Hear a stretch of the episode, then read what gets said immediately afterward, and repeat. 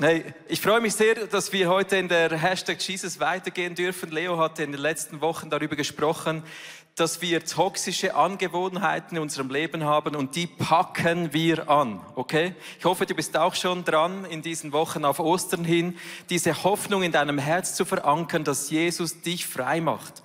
Weil darum geht's ja nicht um die toxischen Angewohnheiten, sondern darum, dass Jesus uns frei macht. Es geht ja um Ostern. Wenn ich in mein Leben hineinschaue und da in mein Lebenshäuschen verschwinde, dann habe ich beobachtet, dass so bei mir oft die Grenze zwischen Arbeit und Freizeit ähm, verschwommen ist in den letzten Monaten, in den letzten zwei Jahren. Und ich habe viel zu viel mich mit der Arbeit beschäftigt. Andere Dinge sind runtergefallen mein Handy wurde zum Ort, das mich ständig ablenkte von meinem wirklichen Leben, von dem, was wirklich jetzt ist, von der Achtsamkeit auf mich selber. Und das ist etwas, was ich am Anpacken bin, dass Dinge, die in mein Leben gehören, jetzt drin sind und andere eben draußen sind. Ich werfe es jetzt nicht weg. Brauche ja noch. Genau. Und das ist jetzt so bei mir eine toxische Angewohnheit, die ich Jesus hinhalte und sage, Jesus, die möchte ich nicht hier in diesem Lebenshaus mehr drin haben. Ich brauche hier Befreiung. Und das ist für uns alle dasselbe. Es ist manchmal wie so ein Schimmelpilz, Leo hat darüber gesprochen, der irgendwo im Haus äh, eine Ecke befällt und dann um sich greift, sich ausbreitet, irgendwann auf die Kleider und dann auf die Haut der Leute kam, Aussatz generierte und am Schluss das Leben nahm. Und das ist genau das Bild. Wenn wir Dinge nicht anpacken, die toxisch in unserem Leben wirksam werden, dann können sie uns das Leben rauben. Und genau das Gegenteil ist das, was Jesus will. Er ist hier, um uns Leben im Überfluss zu schenken. Das ist Ostern, okay? Seid ihr ready, eure Dinge anzupacken? Ich schon. Nun, das ist das eine. Das, was drinnen in unserem Herzen geschieht, in unserem Lebenshaus drin, da haben wir eigentlich sehr viel Einfluss darauf, was über diese Schwelle hineingehen darf. Da können wir selber bestimmen. In den letzten zwei Jahren wurde uns bewusst, vielleicht mehr denn je, dass auch Dinge von außen an unser Leben herankommen, die wir nicht im Griff haben. Krankheit, ein Coronavirus, jetzt Krieg, die kommen, die wirken von außen auf unser Leben und wir haben nicht wirklich alle Macht in unserer Hand, was davon über die Schwelle unseres Hauses kommt. Und das ist eine andere Thematik. Diese zwei Dinge aber zeigen uns, dass wir an dieser Schwelle stehen in unserem Leben, Schwelle unseres Herzens, aber auch die Schwelle unseres Hauses, unserer Wohnung ganz physisch. Das sind nämlich Schaukämpfe, wo ein tobender Kampf stattfindet zwischen Leben und Tod. Wenn wir es nicht ernst genug nehmen, dann übersehen wir, dass hier an der Schwelle unseres Lebens ein Kampf tobt um unser Herz. Ein Kampf tobt, der Leben und Tod nach sich ziehen kann. Und es ist genau auch deshalb, dass viele Menschen über ihren Türen Dinge festnageln oder äh, ein Hufeisen anbringen, was auch immer, Sprüche anklopfen und eingrafieren, die uns äh, zeigen, wir sind auf Schutz angewiesen. Ich möchte dir zwei so lustige Sprüche vorlesen, die wir gefunden haben. Der eine sagt, Gott schütze mein Häuschen auf Jahre recht viele und lenk hier behutsam die Automobile. Ich habe das Gefühl, das ist ein Haus, das steht direkt an einer äh, Kreuzung oder so. Jemand anders sagt, Gott schütze dieses Haus, das Advokat und Arzt bleibt raus.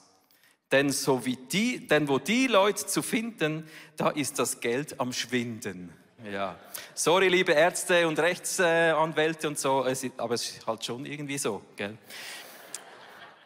Also wir, wir nageln Dinge an unsere Türe, an unsere Schwelle, vielleicht auch ein Kreuz in ähm, jüdischen Traditionen, die Mesusa. Andere haben Götzenopfer, die sie vor die Schwellen legen. Das ist etwas, das wir in, in unserer Kultur heute immer noch sehen. Und es bringt zum Ausdruck, dass wir uns des Kampfes sehr wohl bewusst sind, der hier an der Tür unseres Lebens stattfindet.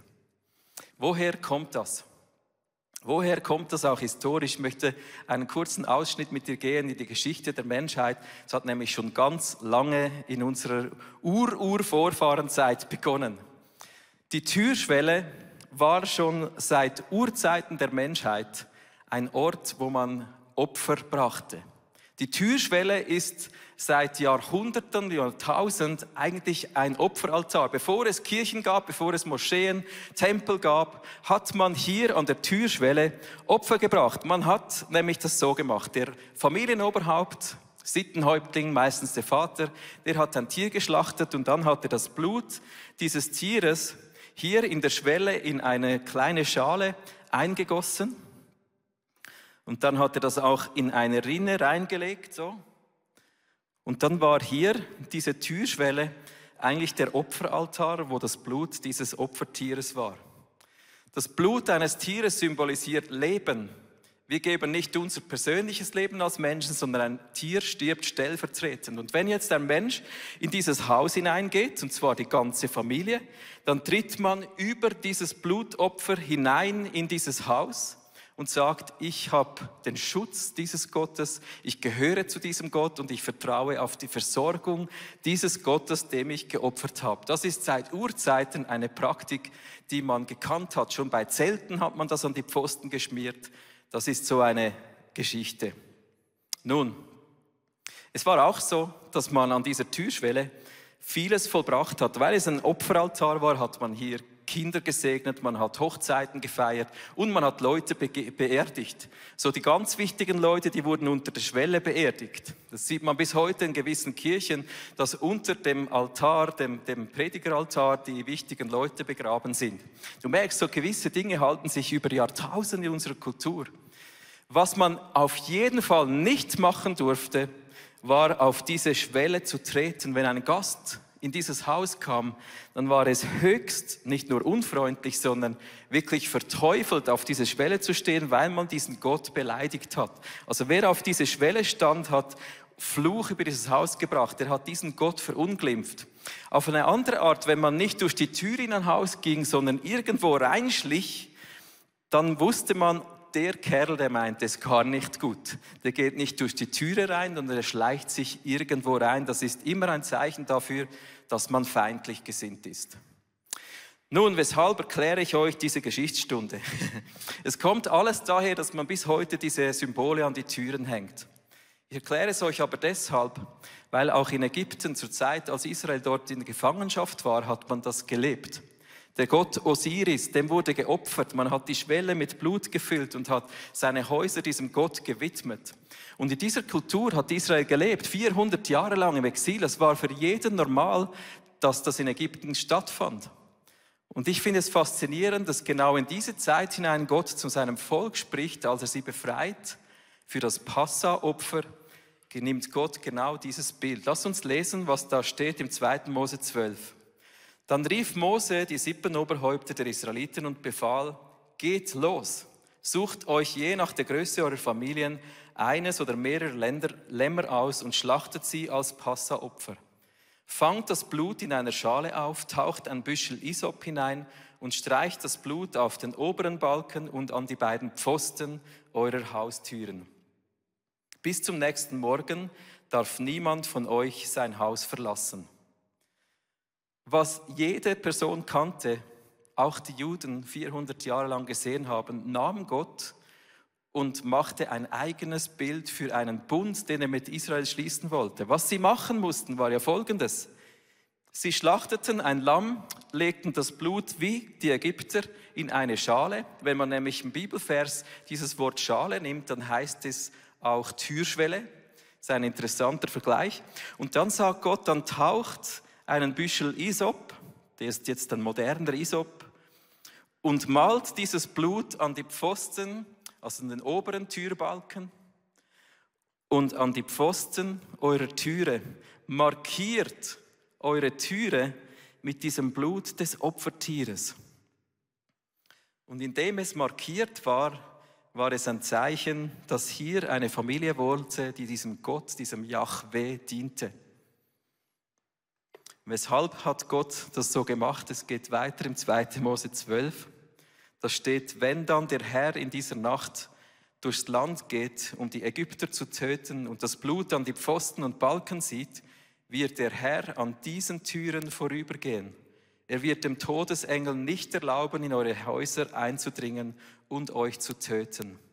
Also in dieser Nacht, als Gott die Juden befreit hat, war es entscheidend, ob ihre Türe markiert war mit dem Blut dieses Opfertieres oder eben nicht. Dort, wo der Todesengel kein Blut sah, ging er hinein und die Erstgeborenen starben und dort, wo die Juden lebten, waren die Türen markiert. Weshalb ist es immer so blutig bei Gott? Fragst du vielleicht. Sünde kostet Leben. Es war immer schon so, schon bei den ersten Menschen. Adam und Eva, ihre Schuld war bedeckt durch ein Opfer, das Gott gebracht hat. Wir wissen das heute nicht mehr, weil wir gewöhnt daran sind, dass jemand für uns Blut vergossen hat. Jesus Christus ist das Opferlamm Gottes, das für uns geschlachtet wurde. Sein Blut wurde vergossen. Jesus ist unser Opferlamm. Sein Blut ist vergossen worden. Und wer seine Lebenstürpfosten mit diesem Blut von Jesus markiert, an dem geht der Todesengel vorüber. Also Jesus Christus ist die Erfüllung dessen, was hier steht. Er ist dieses Opferlamm für uns und sein Blut markiert unser Leben.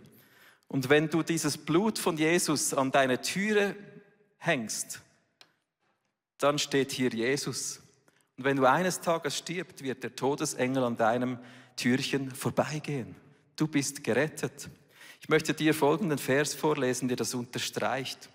Jesus hat nämlich selber von sich gesprochen. Wenn du jetzt dieses Bild vor Augen hast, ist es so stark.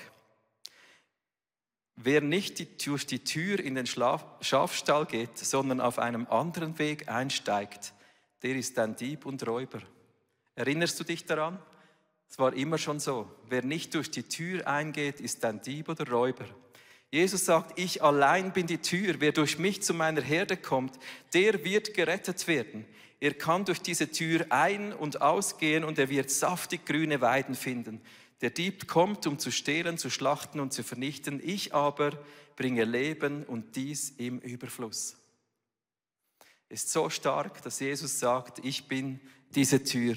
Wer durch mich hineingeht in das Reich Gottes, der ist gerettet.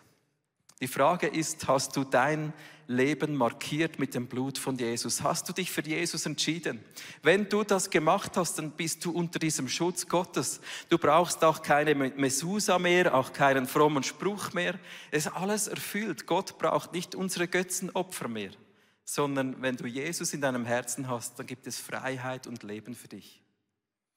Die Entscheidung, die wir treffen, ist nicht ein Opfer zu bringen, sondern unser Leben Jesus zu übergeben. Und das tun wir mit der Taufe. Der Taufe steht, wer durch Wasser oder Geist geboren ist, der kommt rein in die Familie Gottes. Diese Taufe hat auch Daniel erlebt. Erzähl uns doch von deiner Taufe. Ja, vor einem Jahr durften wir hier ein großes Tauffest feiern. Zunächst taufte meine Frau mich, danach tauften wir gemeinsam unsere vier Kinder. Was für ein Moment.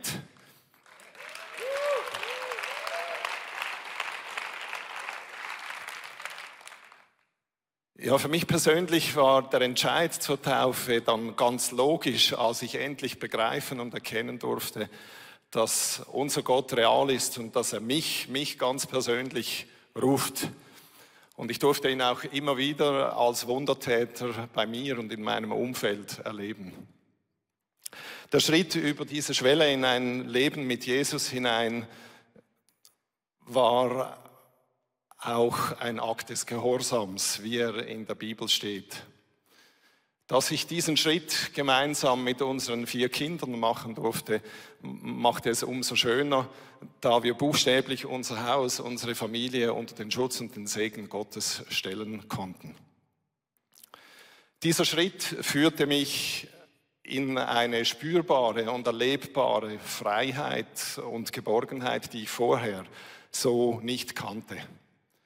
Ich durfte auch erkennen, dass Jesus den vollen Preis für mich bezahlt hat und so seine Vergebung für meine Sünden annehmen.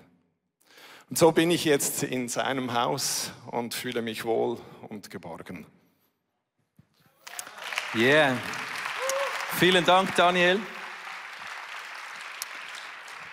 Es ist eine Entscheidung, dass wir nicht fromme Sprüche irgendwas an unser Leben schmieren aus Angst vor irgendwas, sondern sie sagen, Jesus Christus, er ist die Tür, er ist dieses Opferlamm, es gibt kein anderes. Und die Taufe ist diese Entscheidung. Vielleicht ist es für dich dran, mal diese Taufe zu tun, oder vielleicht merkst du, ich kann mich nicht auf diese Taufe berufen, es ist schon verschwommen, dann tauf dich auf den Namen von Jesus, damit diese Tür klar ist in deinem Leben. Wenn du mal unterwegs bist mit Gott, dann gibt es eigentlich tausend Schritte oder noch mehr in deinem Leben, die dich entweder näher zu Gott führen, oder die dich weiter weg von Gott bringen. Die Frage ist, bist du treu, so wie Gott auch treu ist? Das ist der Titel dieser Message. Erlebe die Macht der Treue in deinem Leben, auch in der Treue zu Gott, indem du immer wieder entscheidest. Ein Ritual, das uns Gott gegeben hat, ist zum Beispiel das Abendmahl. Jesus sagt, das ist mein Blut, trinkt es, denkt an mich, esst dieses Brot, das ist mein Leib, ich habe den hingegeben für euch. Damit markiere ich mein Leben mit dieser Herrlichkeit Gottes. Aber es gibt noch viele andere Dinge, die wir tun können und wie ähm, das ungefähr aussehen kann, das erzählt uns jetzt Carmen.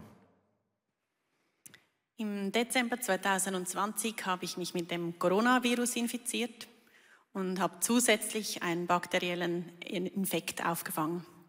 Die Kombination von diesen zwei hat dazu geführt, dass ich eine schwere Lungenentzündung bekam, eine Blutvergiftung und ich bin im Spital gelandet. Mir ging es schlecht, äh, psychisch auch. Ich habe sehr viel geweint. Ich habe meine Familie furchtbar vermisst. Mein Mann und die Kinder, die waren drei und sieben, die durften natürlich nicht zu mir. Und ich habe einfach äh, extrem viel geweint und war so in einer Krise und hatte die Vorstellung, dass wenn ich mal in einer Krise bin, dass ich Gott dann irgendwie mit diesem göttlichen Frieden erleben würde. Und es hat sich einfach nicht so angefühlt, wie ich das erwartet habe. Es hat auch zu Zweifel äh, geführt, nicht an Gott. Ich, ich wusste, er ist da, aber irgendwie an meiner Haltung. Ich wollte ihm doch mein Leben lang treu und nahe sein und das war irgendwie schwierig in dem Moment. Und da war die Small Group war eine extrem große Hilfe. Die, die haben wirklich gekämpft für uns. Die haben äh, gebetet, die haben gefastet, so richtig, und ähm, die standen extrem hinter uns. Das war sehr, sehr tröstend. Als ich äh, später zurückgeschaut habe, auch wenn ich heute auf die Zeit schaue, dann nehme ich vor allem mit, dass ich äh, neu entschlossen bin und eine große Wertschätzung habe für diese alltäglichen Momente mit Gott. Ich habe ihn nämlich in der ganzen Verarbeitung auch mal gefragt, ja, was alles hat mir denn irgendwie hindurch geholfen? Und da kam so das Stichwort die Basis, Fundament. Und mir kamen ganz viele Situationen in den Sinn aus meinem Leben, nicht so die spektakulären Wow-Momente mit Gott, eher so die ganz kleinen, stille Zeit, Bibel lesen, bis zurück in meine Kindheit, am Sonntag in die Sonntagsschule, am Samstag in die Jungschi. Und ähm, ich habe wie gemerkt, dass so viele kleine Puzzleteile einfach ein Fundament ergeben haben, das dann gehalten hat. Und das motiviert mich einfach neu, an Gott dran zu bleiben, im Alltag dieser Beziehung äh, Platz und Priorität zu geben, weil es einfach verhält, weil Gott treu ist, auch dann in einer Krise und wenn die Gefühle etwas anderes sagen. Yeah, vielen Dank, Carmen. So stark, dass wir auch in Momenten, wo wir Gott vielleicht nicht spüren wie Carmen, dass man merkt, wow, meine Entscheidungen, meine täglichen, vielleicht wöchentlichen Schritte über diese Schwelle hindurch, durch Jesus hindurch in mein Leben mit Gott, die haben Kraft, dass wenn ich ihn auch nicht spüre, dass ich ihm treu sein kann. Ich möchte dich heute einladen, dass du überlebst, wie, wie kann ich täglich, wöchentlich, monatlich, jährlich, wie sieht mein Schritt über diese Schwelle Jesus aus? Wie bin ich Gott treu? Seine Türe ist die Einladung an jede Person in dieser Welt. Jede Person ist eingeladen, durch diese Tür Jesus hindurchzugehen. Die Frage ist, bin ich ihm auch treu? Führt mein Leben mich hinaus und weg von Gott oder immer wieder rein, damit jeder Schritt durch das Blut von Jesus mich reinigt, wiederherstellt, mich freisetzt? Du siehst es eingeblendet, ein paar Gedanken zu einem Brainstorming. Wir nehmen uns gerade jetzt in dieser Message drin einfach eine Minute Zeit, wo du für dein Leben überlegen kannst, wie kann ich ganz konkret die Macht der Treue erleben, meine Treue zu Gott. Nimm dir diese Zeit mit diesen Gedankenstützen.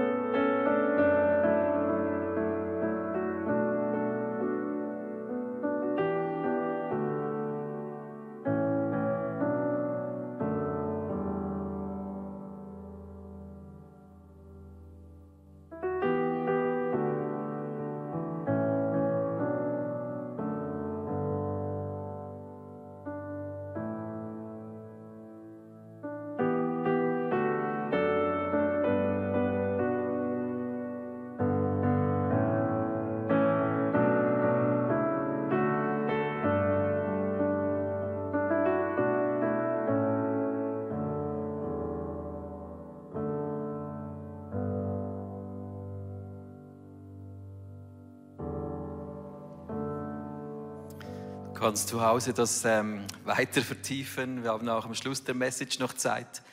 Ist eine Art, auf diese Treue Gottes zu reagieren, dass wir einfach immer wieder auch treu sind ihm gegenüber, um unsere Freisetzung auch zu erkämpfen in unserem Herz. Am Schluss ist es immer ein Geschenk. Aber die Frage ist, gehe ich durch diese Tür Jesus hindurch? Ich habe vorhin erwähnt, an dieser Türschwelle, da wurde alles gemacht, was man heute in Kirchen, Tempeln und Moscheen tut. Zum Beispiel auch den Bund der Ehe schließen. Und ich möchte in einem kurzen zweiten Teil dieser Message auf die Macht der Treue in der Ehe eingehen. Früher war es so, man hat an dieser Schwelle geopfert, die Braut hat etwas Blut auf ihre Stirn genommen und dann hat man den Bund der Ehe geschlossen, in dem der Mann seine Braut über die Schwelle trug. Ja, das ist schon mega alt. Also liebe Männer, das müsst ihr nicht eurem Großvater vorwerfen, sondern das war schon der Ur-Ur-Urgroßvater, der das gemacht hat. Und das war ein Symbol, dass man die Ehe nicht startet, indem die Braut dann echt dummerweise bei der Hochzeit noch auf die Schwelle tritt, oder? Und dann schon der Fluch ins Haus kommt, sondern aus Respekt vor diesem Gott. Man hat den Bund an der Schwelle mit diesem Gott und miteinander geschlossen, um diese Ehe unter den Schutz Gottes zu stellen. Auch heute gibt es diese Ebenen. Wie schließt man einen Bund der Ehe? Geistlich. Wir treten vor Gott und unsere Freunde hin. Wir bezeugen und versprechen einander. Wir sind uns treu bis der Tod uns scheidet und wir lieben uns. Und wir tun das vor Gott. Das zweite ist seelisch. Wir verbinden uns. Wir gründen ein neues Zuhause, ein Zuhause. Es gibt ein Ehebett. Die seelische Verbindung ist eine Nähe. Und die körperliche Verbindung. Wir schlafen miteinander. Sex bedeutet, wir werden eins. Und auch da fließt ja bei den Menschen, bei den meisten Blut beim ersten Mal Sex. Und das ist wieder eine spannende Symbolik, die Gott eingebaut hat, die man nicht übergewichten, aber doch beachten darf. Und es gibt einen rechtlichen Level bei der Ehe, den man schließt, auch vor dem Staat. Die Frage bei der Ehe ist oft nicht, wie schließe ich diesen Bund der Ehe, wie gehe ich über die Schwelle hinein, sondern die Frage ist, wie bleibe ich hier drin, bis der Tod uns scheidet. Wie schaffe ich es, dass ich nicht tausend kleine Schritte tue, die immer weiter wegbringen von meinem Partner, Partnerin, sondern wie schaffe ich, dass ich tausend kleine Schritte tue, die mich immer wieder in diesen Bund mit meinem Partner, meiner Partnerin bringen. Und darüber sprechen zwei Leute, die nicht verheiratet sind, diese zwei hier, aber sie reden über ihre Ehe. Karin, du beginnst. Dani und ich sind seit 25 Jahren verheiratet. Und wir haben über unsere Ehe ein Statement, ja, das Bild ist 25 Jahre alt, das linke, genau. Ein Statement, wir sitzen lieber vor leeren Tellern und haben Frieden im Haus, als dass wir eine gefüllte Tafel haben und Unfrieden oder Streit. Das gelingt uns auch nicht jeden Tag ganz einfach. Und wir haben eine typische herausfordernde Situation, ist im Moment das Handy. Mein Mann, wenn er nach Hause kommt, hat einfach gern Zeit am Handy, um News zu lesen und alles, was da in der Welt gelaufen ist. Und ich hätte gerne Zeit zum Erzählen, was in meiner Welt gelaufen ist. Und diese Herausforderung, manchmal schaffen wir sie gut und manchmal überhaupt nicht gut. Und es fallen von mir Sätze wie, hörst du mir überhaupt noch zu? Oder gehst du mit einem Freund auch so weg, dass du ein Handy vor der Nase hast und redest mit ihm? Und diese Sachen stiften nicht immer Frieden. Und wir haben aber eine Entscheidung getroffen, dass wir nicht einschlafen, bevor wir uns wieder versöhnt haben und auch zusammen beten können. Und das schaffen wir im Laufe der Jahre immer schneller. Also es wird nicht mehr zehn am Abend. Wir gehen relativ schnell aufeinander zu. Und das ist unsere tägliche Entscheidung. Wir gehen aufeinander zu, wir versöhnen uns und leben dieses Statement, bis das der Tod uns scheidet. Mega schön. Das ist ein cooles Bild auch mit den Muscheln. Das gefällt mir, habe ich sehr gerne, auch diese Muscheln. ja, der Teller ist hier nicht leer, also da hat es irgendwie geklappt.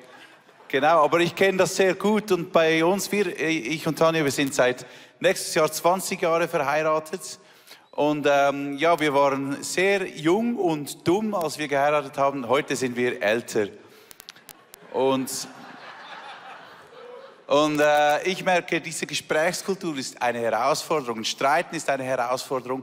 Aber auch nur schon zusammen überhaupt zu sprechen und sich Zeit zu nehmen füreinander und aufeinander kon zu konzentrieren, ist eine Herausforderung, wenn man lange miteinander unterwegs ist. Und wie wir das konkret handeln, ist, wir haben so ein wöchentliches Date. Das ist unser Freitagmorgen. Wenn die Kids zur Schule gehen, da gehen wir zusammen ins Café, weil wir lieben beide eine gute Tasse Kaffee und wir beginnen miteinander zu reden. Und da beginnt jetzt ja auch schon die Herausforderung manchmal, wenn man schon lange miteinander unterwegs ist. Was sagst du denn überhaupt noch zueinander nach so vielen Jahren?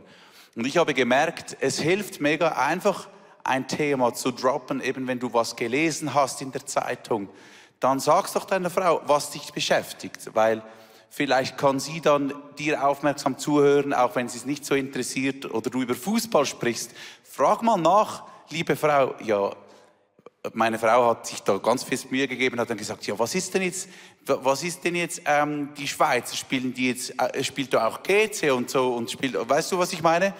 Und sie hat begonnen zu fragen, nicht weil sie am Fußball interessiert ist, sondern an mir.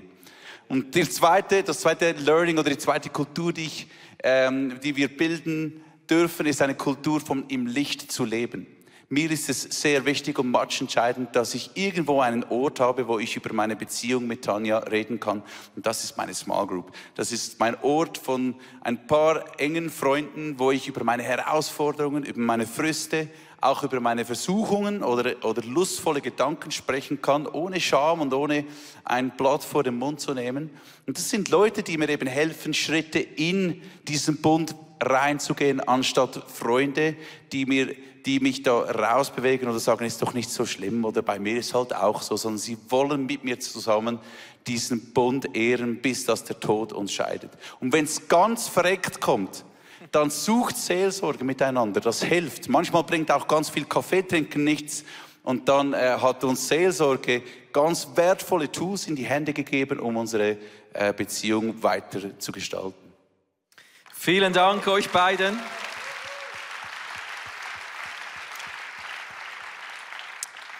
Ja, es ist so stark, einfach Geschichten zu hören, ganz praktisch. Wie können wir Schritte aufeinander zugehen, anstatt zuzulassen, dass wir uns einfach auseinander wegbewegen? Die Macht der Treue liegt in der Entscheidung, für in kleinen Schritten aufeinander zuzugehen.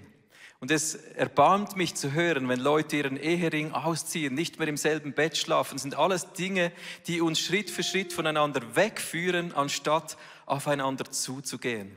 Und heute ist es unser Wunsch, dass wir einfach inspiriert sein dürfen, diese Tür als ein Ort anzunehmen, wo ein Schauplatz ist des Kampfes, der stattfindet, auch um den Bund der Ehe. Es gibt jemanden, der ist interessiert, dass wir es schaffen, dass wir es durchziehen, dass wir diesen Bund einhalten können. Vielleicht bist du gar nicht verheiratet, du denkst, ja gut, sprecht nur darüber. Ich möchte dich einladen, auch nachher in dieser kurzen Reflexion einzusteigen. Trotzdem, Du kannst dein Leben gestalten, auch im Hinblick auf einen Bund oder auch im Rückblick auf einen Bund und sagen, ich lebe mein Leben in der Treue auch zu einem Partner, Partnerin, die noch kommt oder die da war oder in Hoffnung auf einen Bund, der mal eines Tages kommt. Ich möchte den, die Message abschließen mit einem Bild, das beide Punkte, die Entscheidung für Jesus, aber auch die Entscheidung für meine Ehepartnerin, meinen Ehepartner zusammenführt. Das ist nämlich in der Offenbarung das Bild, das sich durch die Bibel hindurchzieht. Die Liebe zu dir und mir, die beschreibt Gott immer wieder als mit dem Bild eines Brautpaares. Gott liebt seine Gemeinde so, wie Jesus uns liebt. Er hat sein Leben für uns hingegeben. Eines Tages wird er den Bund erfüllen, den er mit dir und mir eingegangen ist. Er wird uns über die Schwelle tragen. Ich möchte dir vorlesen, was in Offenbarung hier steht. Wenn dieser Moment kommt, dann tönt es so. Wir wollen uns freuen, jubeln und Gott ehren. Jetzt ist der große Hochzeitstag des Lammes gekommen. Seine Braut hat sich dafür bereit gemacht. In reines, strahlend weißes Leinen durfte sie sich kleiden. Ich möchte kurz unterbrechen. Das bedeutet, dass dein Leben markiert ist mit dem Blut von Jesus. Dann bist du reingewaschen wenn wir bereit sind, als seine Braut den Tag zu erwarten, wo Jesus uns holt in den Himmel mit ihm und wir markiert sind mit dem Blut von Jesus, dann gehören wir zu dieser Braut. Dann wird er uns über die Schwelle tragen in die Ewigkeiten, die Wohnung, die er schon lange vorbereitet hat. Das Leinen ist ein Bild für die gerechten Taten der Menschen, die zu Gott gehören. Es geht nicht darum, dass wir gute Taten vollbringen, aus uns selbst heraus, sondern wenn Jesus in uns lebt, sind wir befreit, sein Königreich auf diese Welt zu bringen. Jesus wird kommen und uns vereinigen mit ihm in der Ewigkeit. Die Entscheidungen sind klein, unspektakulär, im Alltag drin, wöchentlich, täglich, monatlich, jährlich. Für Jesus oder auch in der Ehe. Das sind die zwei Bunde, die wir heute anschauen. Gebt dir jetzt Zeit, auch deine Kraft der Treue in der Ehe kurz zu reflektieren. Du siehst eingeblendet ein paar Punkte, auch hier wieder wöchentlich, monatlich, jährlich. Komme nachher hoch, du hast nachher Zeit noch fürs Abendmahl. Aber nimm dir Zeit hier für diese Frage. Wie lebe ich ganz konkret an der Schwelle zur Treue in meiner Ehe?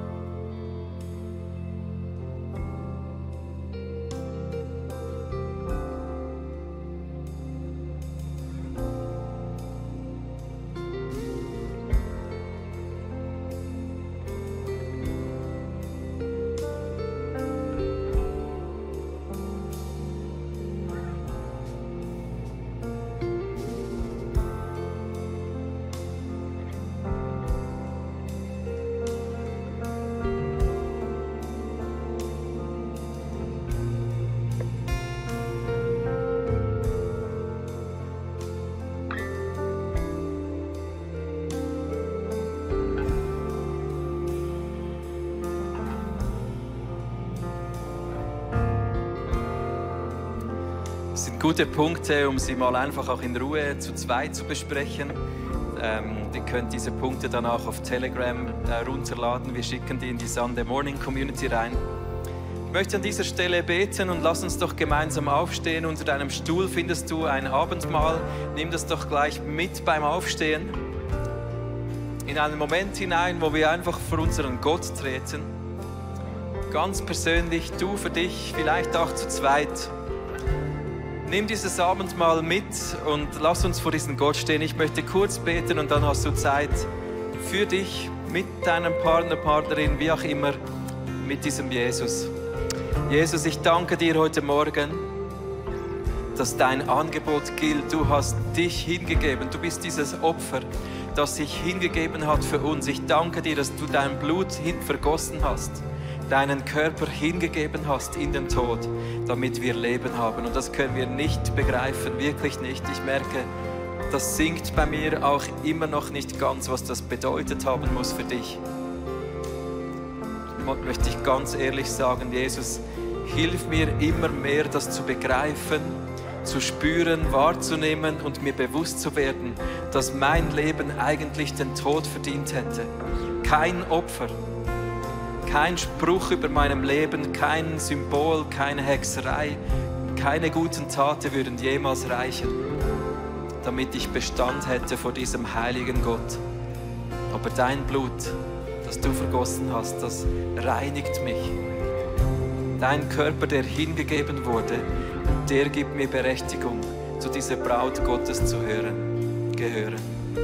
Jesus, ich entscheide mich heute neu oder zum ersten Mal ganz bewusst, ich, ich bestreiche mein Leben mit deinem Blut.